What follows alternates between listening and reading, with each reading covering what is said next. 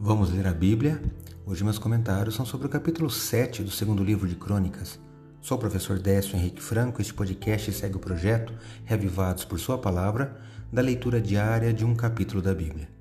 Aqui está registrada a conclusão da solenidade de inauguração do templo, quando a glória de Deus enche aquele templo.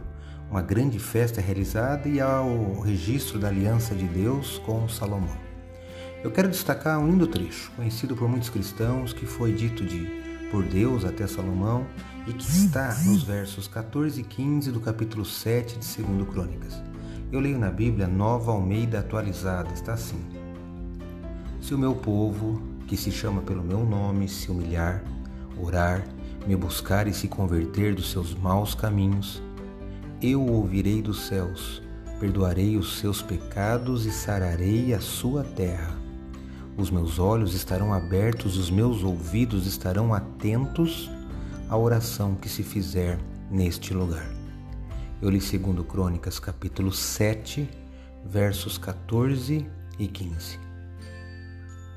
O desejo de Deus é que os pecadores se humilhem, abandonem os pecados, se voltem para Ele e vivam. Deus não tem prazer no sofrimento e na morte do ímpio e chama urgentemente os pecadores a se arrependerem e se desviarem de suas transgressões, para que a iniquidade não lhes acarrete a ruína. A promessa de Deus estava ativa. Seus olhos estariam abertos e os seus ouvidos atentos à oração. Lindo trecho da Bíblia. Confie nesse Deus. Leia hoje 2 Crônicas, capítulo 7. Esse foi mais um episódio diário desse projeto de leitura da Bíblia apresentado por mim, Décio Henrique Franco. Tenha um ótimo dia.